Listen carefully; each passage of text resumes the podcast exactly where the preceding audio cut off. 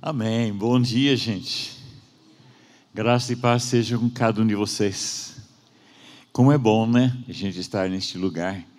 E eu, eu confesso que quando estávamos vindo na sexta-feira de Curitiba para cá, só para dizer, a gente morou 28 anos em Curitiba. A gente conheceu o pastor Hugo e a pastora Nelci antes disso, quando a gente morava em Apucarana. é, no século passado. Eles eram jovens, depois resolveram casar, mas a gente pode conhecê-los a longa data. E depois nós também mudamos para Curitiba e depois ficamos fora 14 anos, sete anos em Joinville e sete anos em São Paulo. E agora faz um mês que estamos de volta em Curitiba. Então, bem mais perto de vocês do que São Paulo. E eu acho que faz uns oito anos da última vez que estivemos aqui. Gente, é uma alegria estar aqui. Quando estava vindo com minha esposa na sexta-feira, a gente estava apreciando as paisagens, né? É porque lá em São Paulo quase não tem araucária, né? quase não tem pinheiro, né? Então, é, vindo de Curitiba para cá é só coisa linda, né? Paisagens lindas e muito feliz. Mas sabe que a paisagem mais linda não são as araucárias, não são os campos lindos, mas são as almas salvas. São as famílias abençoadas. E quando estava abençoando Isaac hoje pela manhã e sua família, eu pensei, puxa vida, essa família é uma igreja. Parecia uma igreja que estava subindo aqui. Como sabe que Deus quer abençoar todas as famílias? É coisa mais linda ver uma família servindo ao Senhor e amando o Senhor. E eu, eu creio que é, essa alegria parte do coração de Deus, porque Ele é Pai. Ele é, é Pai e ele, ele quer ter uma grande família. Quando vocês podem dizer, obrigado, Jesus, porque eu faço hoje parte da família de Deus. Faz assim comigo. Amém. Cutuca o vizinho diga, você também faz. Amém. Glória a Deus. Amém. Então, gente, uh, eu creio que Deus está abençoando muito essa, essa igreja. Eu percebo a presença do Senhor. E não sei onde está a irmãzinha que estava no louvor, no, no teclado. Ela está? Ou... Saiu lá. Depois eu vou falar com ela, me, me lembro. Eu senti uma palavra. E, e o pastor José também saiu. Ele tá, ah, está aí. Ó. Querido, eu vejo o irmão no passado com uma lamparinha, lendo a Bíblia e, e, e devorando a palavra, muita fome, muita sede de Deus. E como se não conseguisse ter o suficiente da palavra, lendo, lendo, orando, Senhor, me ajuda a entender. E Deus está dizendo que Ele vai abrir Sua palavra para você nesses dias de uma maneira além do que você tinha conhecido até agora. Deus vai falar com com teu coração, não, não, não apenas a tua mente, mas Ele vai falar com teu coração, Ele vai imprimir no teu coração as, as emoções de Deus, os pensamentos de Deus, as estratégias de Deus. Deus vai te dar uma mente estratégica e Deus vai estar dizendo: Filho, eu quero fazer isso eu quero fazer aquilo. E, e, e, o irmão vai ter uma graça de Deus para transmitir isso primeiro para os pastores, outros pastores da casa, pastor Hugo, pastor Nelson, etc., os outros. E, e, mas essas estratégias vão ser bênção para a igreja, coisas novas. E então eu vejo também depois Deus dando uma graça muito grande para ti para comunicar para o povo de Deus. Ele vai te ajudar. E, e Deus te deu já uma capacidade para, quando você fala com as pessoas, você não amedronta as pessoas, você, a pessoa se sente à vontade, parece que quer ouvir mais. Por quê? Porque Deus está em ti. A graça de Deus está sobre a tua vida. E essa graça vai abençoar a comunicação sua para com as pessoas. Deus está te levando para um novo momento é um novo momento de crescer, de ver mais longe, de ver mais nitidamente o que está no coração de Deus. Amém? Aleluia. Aceita? Amém. Aleluia. Eu, eu vi uma coisa interessante sobre a igreja. E estava adorando junto com vocês aqui, né? E eu vi uma cascata. Coisa mais linda, né? Quem gosta de cascata? uma cachoeira, né? Então eu vi, eu, eu vi aquelas águas descendo e uau, que gostoso, né? Aquilo e, e de repente Deus falou para mim: essa igreja é uma cascata. Essa igreja é uma cascata para as pessoas que moram em Lages ou ao redor de Lages. Essa igreja é uma cascata, essas águas cristalinas que estão caindo trazem cura. E Deus falou para mim: esta cascata é cascata de cura, é uma cachoeira de cura. E as pessoas vão chegar doentes, é, fadigadas, cansadas, é, oprimidas e serão curadas por causa dessas águas. Essas águas vão cair sobre almas sedentas, sobre corpos doloridos, e vai, Deus vai agir para trazer cura. É uma cascata terapêutica. Essa igreja é uma bênção, mas lembre-se disso, grave isso. É uma cascata.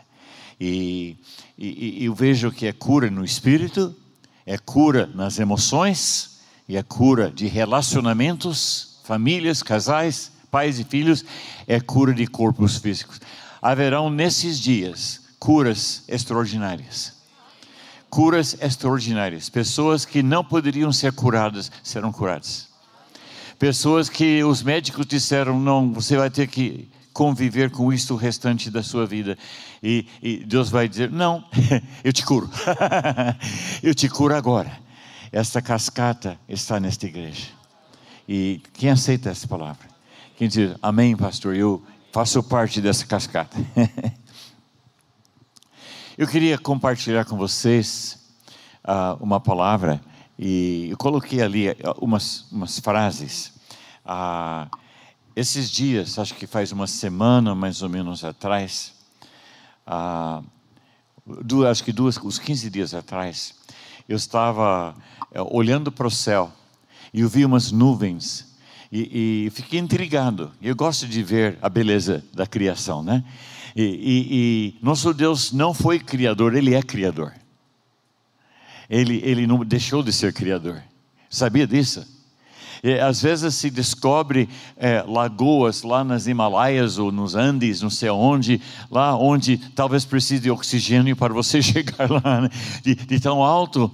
E tem água e tem peixe. Quem colocou os peixinhos lá? E às vezes aparece um, uma situação nova e ninguém levou peixe lá. De repente tem peixe. Por quê? Nosso Deus é Criador. Ele não deixou de ser. E a Bíblia diz que Ele renova a face da terra.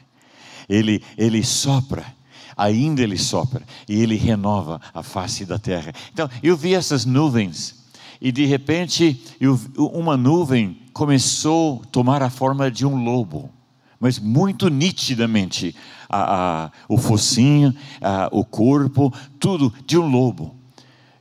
Pensei, uau, o que, que é isso? E era nuvem mesmo, estava vendo aquilo.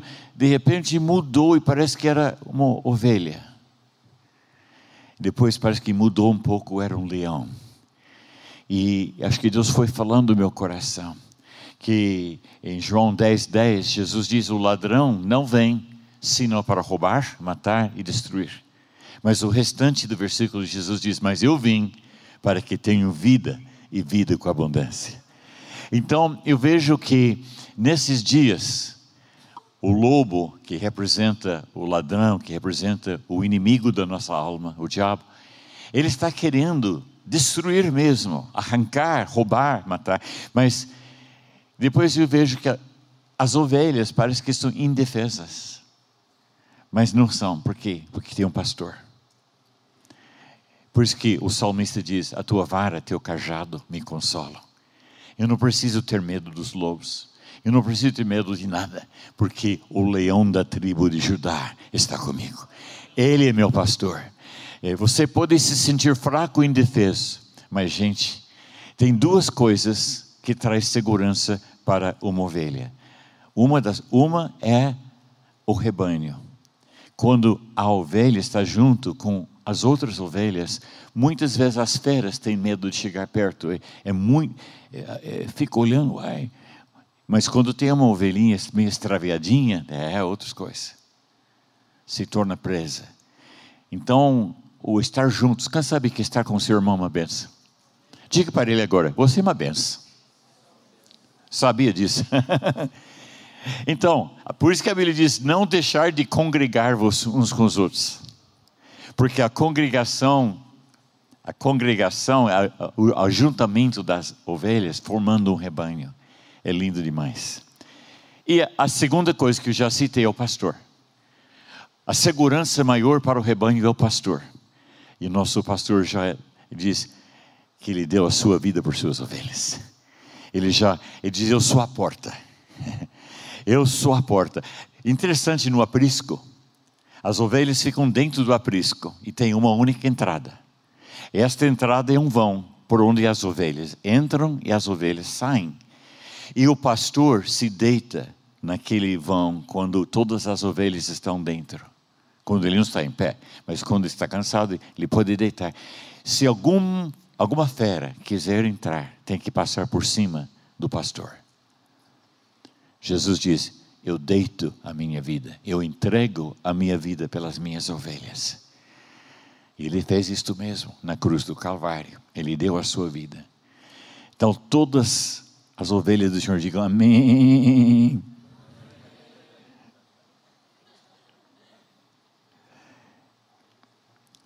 A Bíblia diz em Isaías 59, 19: Então temerão o nome do Senhor desde o poente e a sua glória desde o nascente do sol. Vindo o inimigo, lembra o ladrão, o lobo, vindo o inimigo como uma corrente de água, de águas, o espírito do Senhor arvorará contra ele a sua bandeira. Gente, nesses dias nós vamos ver e perceber investidas da parte do inimigo contra a igreja, contra o povo, contra as pessoas também que não são da igreja ainda. Porque o diabo quer destruir toda a humanidade. Por isso que nós vivemos em dias de pandemias, nós vivemos dias de colapso financeiro, vivemos em dias de guerras. Quem está na Ucrânia, que diga, né? Mas, gente, quando essas enchentes vêm, o Espírito do Senhor arvorará bandeira. Outra versão diz: Ele levantará um estandarte. levantará um estandarte. Ele diz: Até aqui não mais. Aquelas águas param. Aquela enchente, de repente, para. Porque maior é aquele que está em vós do que aquele que está no mundo. Quem crê isso, diga amém. Aleluia.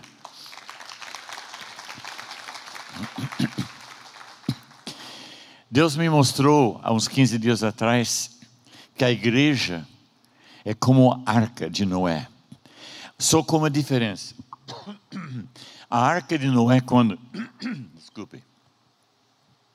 Dá um jeitinho aqui. Obrigado quem trouxe essa aguinha. Quando, no tempo de Noé, a arca serviu de salva, salvamento para a família dele e, e, e todos aqueles animais e tudo que vieram, né? Os casais. Então, mas interessante, a arca flutuou naquela água depois que Deus fechou a porta. Começou a chover, subiram as águas. Diz que a, a, as fontes internas da terra liberaram água. Acho que mais água subiu do que desceu. Muitos acham que a chuva destruiu. Não, não foi a chuva que destruiu.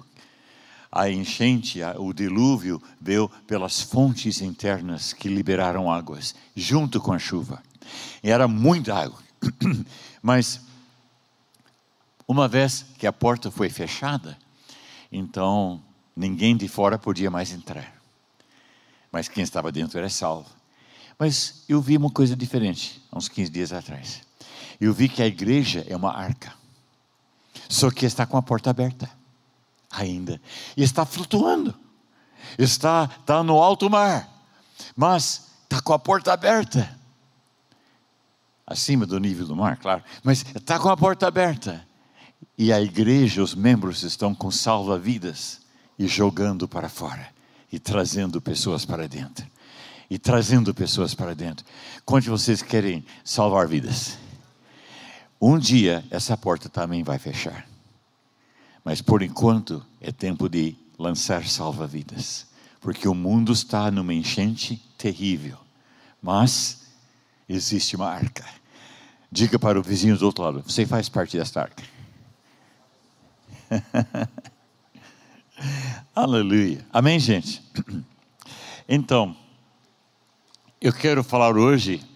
Jesus disse, interessante, muita gente fala do id do Senhor, né? Ide por todo mundo pregar o evangelho a toda criatura. Ou em Mateus, ide fazer discípulos de todas as nações. Muitos pensam, ide, ide. Jesus falou nas suas últimas palavras. Não, ele falou sim, mas as últimas palavras estão registradas em Lucas e Atos, também escrito por Lucas. Nas últimas das últimas palavras, Jesus não disse ide, ele disse vinde. Bem diferente. Ele diz: fiquem em Jerusalém até serem revestidos do poder do alto e daí vocês vão. Então, primeiro venham e depois vão. Diga comigo, venham e depois vão. Porque diz: recebereis virtude ou poder ao vir sobre vós o Espírito Santo, sereis as minhas testemunhas em Jerusalém, toda a Judeia, Samaria, até os confins da terra. Acho que confins da terra deve ser o Tacílio Costa, né? Ou algum lugar.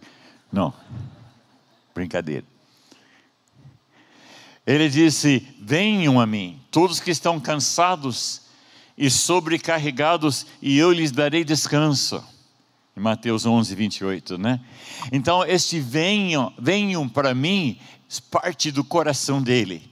Porque antes da gente ser missionário, nós temos que ser é, íntimos com o coração de Deus. Diz que José é um ramo frutífero plantado junto à fonte. E quando nós estamos plantados junto à fonte, diz, daí ele envia seus ramos para além do, do muro e dão fruto. Essa igreja vai dar muito fruto além dos muros.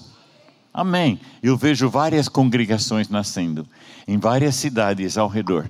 Muito fruto além do muro, mas o segredo é estar plantado junto à fonte. Amém, gente? Vem, diga comigo, venham. Ok. Jesus nos convida à sua presença. É uma prioridade, diariamente e para sempre, em todos os momentos, em todas as circunstâncias. Não é só uma vez, é dia após dia após dia. É dia após dia, correndo para a presença dele. Senhor, eu preciso da fonte, porque eu quero dar muito fruto. É, o melhor lugar é na presença de Deus. Salmo 16, versículo 11 diz: Tu me farás conhecer a vereda da vida, a alegria plena da tua presença, eterno prazer, a tua direita. Davi falou isso. Ele queria, acima de tudo, estar na presença do Senhor. Salmo 51, 11 também Davi escreveu: Não me expulses da tua presença, nem tires de mim o teu Santo Espírito. Salmo 84, 10. Melhor é um dia nos teus átrios do que mil no outro lugar. Prefiro ficar à porta da casa do meu Deus a habitar nas tendas dos ímpios. Jesus nos convida a vir é na Sua presença, porque é lá que somos curados, somos alimentados, somos refrescados, refrigerados, renovados, aceitos e amados. Tudo isso está no Salmo 23. Quando você sabe que Deus quer coisas boas para você, Ele quer que a gente venha, porque nele está a resposta contínua. Há um lugar de intimidade, onde nós achamos um abrigo e um refúgio em qualquer momento, em qualquer situação, como a gente está precisando disso. Quem já achou este lugar? Quem já achou este lugar? Amém. O melhor lugar é na presença de Deus. O melhor lugar é abrir o teu coração e, e ter comunhão íntima com o coração de Deus. Uau! Eu quero isso. De vez em quando estou orando. De vez em quando, nesses dias, estou orando, Senhor. Senhor, eu quero ter maior comunhão contigo. Eu quero ter mais intimidade com o teu coração. Eu quero mais, Senhor. Não quero apenas levantar e orar, mas, Senhor, eu quero ter íntima comunhão contigo. Se você está afim disso, diga amém. Agora, quem que pode vir? Estamos falando não de ir, de vir primeiro, depois ir. Quem que pode vir à presença do Senhor? Primeiro, em Mateus 11, 28, Jesus diz: Venham a mim alguns. Falei certo? Não, não falei certo. Venham a mim todos que estão cansados e sobrecarregados. Diz: Venham a mim todos. Então, quem que pode vir a Ele? Todos. Lucas 13, 29. Pessoas virão do Oriente, do Ocidente, do Norte e do Sul e ocuparão seus lugares à mesa no reino de Deus. Quem que pode vir? Pessoas. Quantas pessoas temos aqui? Então a Bíblia diz: pessoas podem vir. Mateus 21, 31, Jesus lhes disse: Digo-lhes a verdade, os publicanos e as prostitutas estão entrando antes de vocês no reino de Deus. Então, quem que pode vir? Os publicanos e as prostitutas. Em outras palavras, todos. Porque todos pecamos, diz a Bíblia. Todos pecaram e, e ficaram destruídos da glória de Deus. Quem que pode vir? Todos. É, nós tivemos no passado um amigo nosso, é, um pastor americano chamado Chuck Smith. Quase parente do Hugo, né? Smith. Mas não. Chuck Smith. Então, ele ajudou a ganhar meu pai para Jesus. Deus usou este pastor para ajudar a ganhar meu pai para Jesus. E a gente conheceu, eu e minha esposa, conhecemos ele quando éramos jovens. A gente ia no acampamento de jovens e às vezes ele era um dos preletores. E a igreja dele era pequena, não era muito grande, muito expressiva. Ele era um homem da palavra, um homem de Deus, mas a igreja não era muito grande. Aconteceu naqueles dias aquela aquela questão do, dos hippies. Quem lembra dos hippies? Então, pessoal, jovens especialmente, começaram a deixar o cabelo crescer, eh, andavam descalços, eh, usavam maconha e amor livre, sei lá, sei lá, eh, mas todos eles escravizados cada vez mais pelo pecado, revoltados revoltados contra, a, entre aspas, sociedade, mas saindo da frigideira para o fogo. eles, eles estavam perdidos, milhares e milhares. Então, este pastor e a sua esposa, está, eles moravam perto da, da praia, e, e, e, eles estavam passando pela praia vendo aquela, aquele mundo de jovens descalço, mal cheiroso, que não tomou banho. E, e, e ele diz para a esposa: Bem, esses jovens estão se perdendo cada vez mais, vamos convidá-los para a igreja. E eles começaram a convidar, convidar, convidar, convidar. De repente, um monte desses hippies começaram a entrar na igreja dele. E, e, e, sentavam, e às vezes não tinha lugar, sentavam no chão mesmo, no corredor, nos corredores. E o pessoal da igreja começou a reclamar. Pastor, disseram, esses hippies estão sujando o carpete com seus pés sujos e descalços. E a resposta rápida dele foi: então, certinho, vamos tirar o carpete. Se o problema é esse, então vamos tirar o carpete. Porque tirar os jovens, não, porque eles estavam se convertendo. E milhares se convertiam milhares, e Deus transformou aqueles jovens em homens e mulheres de Deus. Alguns dos louvores e cânticos de louvor que nós cantamos hoje, alguns daqueles louvores um pouquinho mais antigos, nasceram disso. Nasceram daqueles hippies que se converteram. Alguns pastores que nós conhecemos, que Deus levantou como homens de Deus, mulheres de Deus, eram hippies e se tornaram hoje homens e mulheres de Deus. Nós temos amigos nossos pastores, como Frank Damasio, como o Mike Heron, como Fred Barros. É, é, gente, muitos e muitos desses, desses hippies se tornaram homens de Deus. Aleluia. Quem que pode vir à presença do Senhor? Hippies, com o pé descalço, sujo, meio fedendo, é, cabelo por fazer, arrumar. Quem que pode vir? Em Mateus capítulo 15, versículo 30. Uma grande multidão dirigiu-se a ele, levando os mancos, os aleijados, os cegos, os mudos e muitos outros. E os colocaram aos seus pés e ele os curou. Uau! Então, quem que pode vir? Os mancos, os cegos, enfim, os doentes. Ele quer curá-los.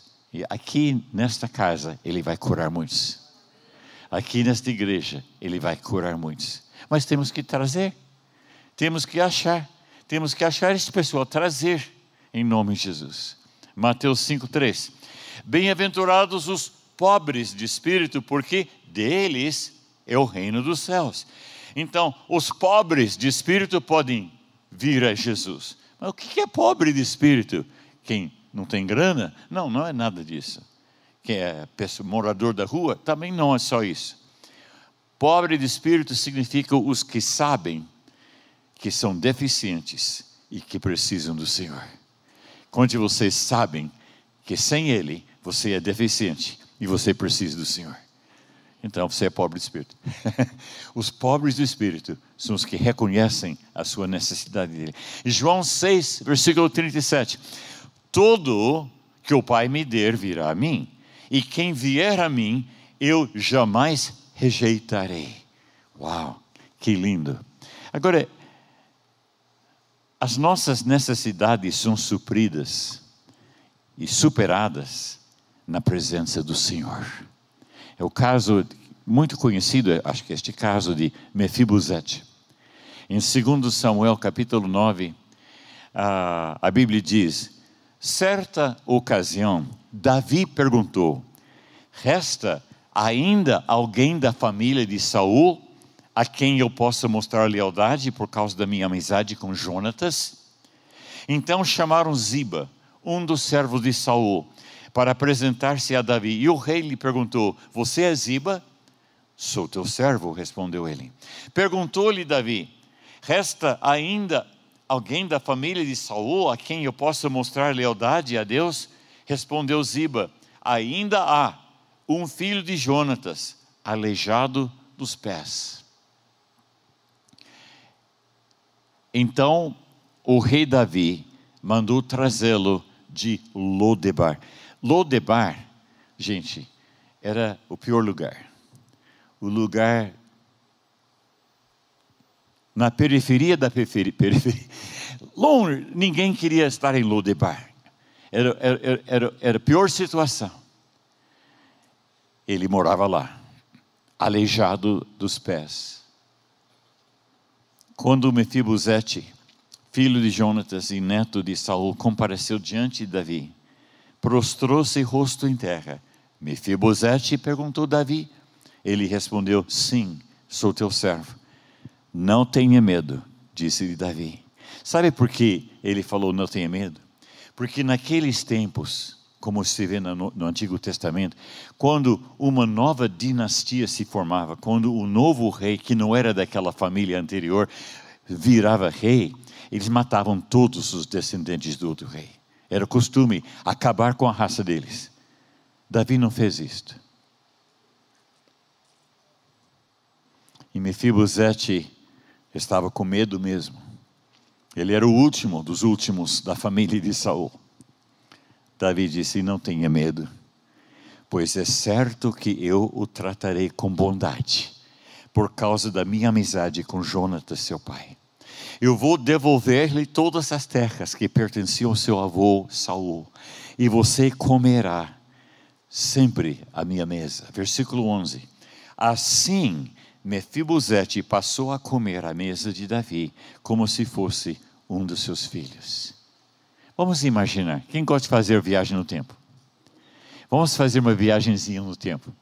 Vamos imaginar que estamos vendo na sala do rei, sala do banquete do rei Davi, E ele está sentado à mesa, e, e seus filhos, tinha bastante, estavam todos sentados ali, mas ninguém está comendo nada, porque Davi ainda não abençoou o almoço, ou a janta, ou a ceia, o que sei.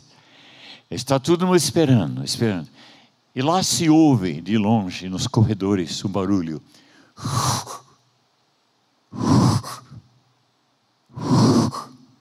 Era Mefibosete que puxava de uma perna, era aleijado. E ele foi chegando, chegando, chegando. Ele entrou na sala, ele sentou à mesa. E depois Davi, agora, obrigado, Pai, por este alimento. Todos puderam comer. Ele era um dos filhos agora. E os defeitos não se viam, estavam debaixo da mesa. Quando nós chegamos na presença dele, nossos defeitos são cobertos. Nós somos curados. Nós somos filhos do Rei. Quem se agradece, diga amém. Obrigado, Pai. Obrigado. Como que a gente pode vir ao Senhor? Primeira coisa, nós podemos vir do jeito que a gente está. Vir como você está. Em 1 Coríntios 1, 26, 29, irmãos, pensem no que vocês eram quando foram chamados. Poucos eram sábios, segundo os padrões humanos. Poucos eram poderosos. Poucos eram de nobre nascimento. Mas Deus escolheu as coisas loucas do mundo para envergonhar os sábios. E escolheu as coisas fracas do mundo para envergonhar as fortes. Ele escolheu as coisas insignificantes do mundo e as desprezadas e as que nada são, para reduzir a nada as que são para que ninguém se vanglorie diante dele. Em outras palavras, venha como está. Não, mas eu tenho defeito, eu tenho problema, eu não sei, eu sou fraco, eu sou pobre, eu sou pequeno. Deus diz: venha. Diga para o seu vizinho: venha. Diga para ele: venha. Vamos, vamos lá. Número dois. Como que a gente vem? Sem sandálias. Todo mundo diga: sem sandálias. A sandália representa autoconfiança. A sandália representa que nós estamos confiando em alguma coisa para não pisar numa pedra e machucar o pé, ou no espinho, ou um prego, sei lá. Então, a sandália representa autodefesa e autossuficiência. A Bíblia diz em Êxodo 3, 1 a 5, Moisés pastoreava o rebanho do seu sogro Jetro, que era sacerdote de Miriam. Um dia levou o rebanho para o outro lado do deserto e chegou a Oreb, o monte de Deus. Ali, o anjo do Senhor lhe apareceu numa chama de fogo que saía do meio de uma sarça. Moisés viu que, embora a sarça estivesse em chamas, ela não era consumida pelo fogo. Que impressionante, ele pensou. Por que, que a sarça não se queima? Eu vou, eu vou, vou ver isso de perto. O Senhor viu que ele se aproximava para observar, então do meio da sarça, Deus o chamou: Moisés, Moisés. Eis-me aqui, respondeu ele. Então disse Deus: Não se aproxime, tire as sandálias dos pés, porque, pois o lugar em que você está é terra santa. Gente, ele tirou as sandálias e ele chegou perto da sarça, perto do Senhor. E Deus o chamou. E Deus transformou ele num libertador e a Bíblia diz em versículo 10: Vá, pois, agora, eu o envio ao Faraó para tirar do Egito o meu povo. Gente, quantas vezes a gente confia em nós mesmos? Nós confiamos no que sabemos e já é, temos é, experiência, mas é a hora de tirar a sandália, é a hora de tirar nossa autoconfiança nossa autoproteção e chegar quanto mais possível perto do Senhor. Deus vai transformar a gente também em libertador. Deus vai transformar a tua vida em libertador. Deus vai, ele vai dizer para você, como disse para Moisés: vai, diga para Faraó, deixar meu povo ir. E Deus está dizendo para nós: vai, diga para Satanás: abre mão desta pessoa, solta esta pessoa, porque o Senhor deu ordem. E, e Deus, quantos querem ser usados por Deus? Quantos querem que Deus use a tua vida? Antes de Deus dizer para ele, vai, pois agora, o que, que Deus chega aqui sem sandálias? Primeiro é vir, depois é ir. Primeiro é, é chegar. Quem, como chegar? Sem sandálias.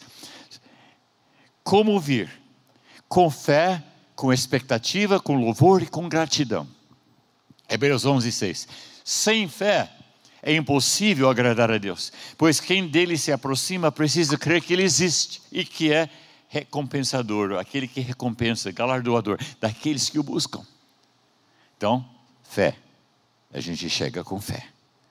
Salmo 100, versículo 4: Entrem por suas portas com ações de graças, em seus átrios com louvor. Deem-lhe graças e bendigam o seu nome. Com louvores a gente vem. Jesus disse: Venham, venham.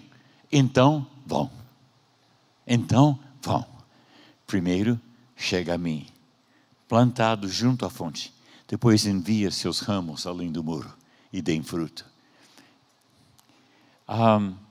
Em João 15, versículos 1 a 7, Jesus dá a ideia da videira. E ele disse: Eu sou a videira verdadeira. Meu pai é o agricultor. Todo ramo que está em mim vai produzir fruto. E aquele que produz fruto, eu vou podar para que dê mais fruto. E aquele que não dá nenhum fruto, eu vou cortar. Quem prefere ser podado do que cortado? Por quê? Porque quem é podado ainda tem intimidade com o tronco. Quem é cortado não tem mais. Gente, eu nunca quero perder intimidade com o coração de Deus. E o resultado vai dar muito mais fruto. A disciplina do amor de Deus é uma bênção.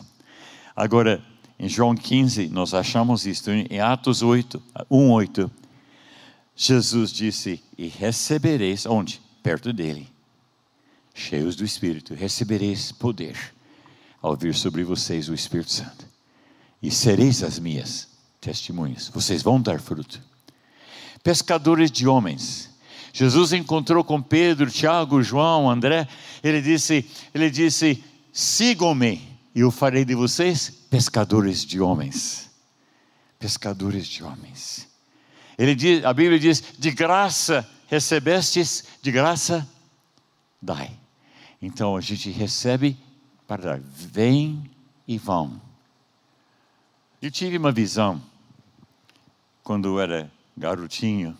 Você sabe que Deus pode falar com criançada? Às vezes a gente pensa, Deus vai falar com ele quando ficar grande. Não, Deus pode falar com criança quando é criança ainda.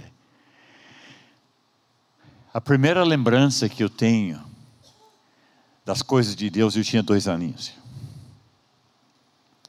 A minha avó, que era baixinha e gordinha, e bem crente, estava sentada naquela cadeira de balanço e me segurava no colo. E, e ela lia e lembrava e contava para mim as histórias da Bíblia. Eu lembro até hoje, eu tinha dois anos. Lembro de uma das histórias, das outras não lembro, mas uma.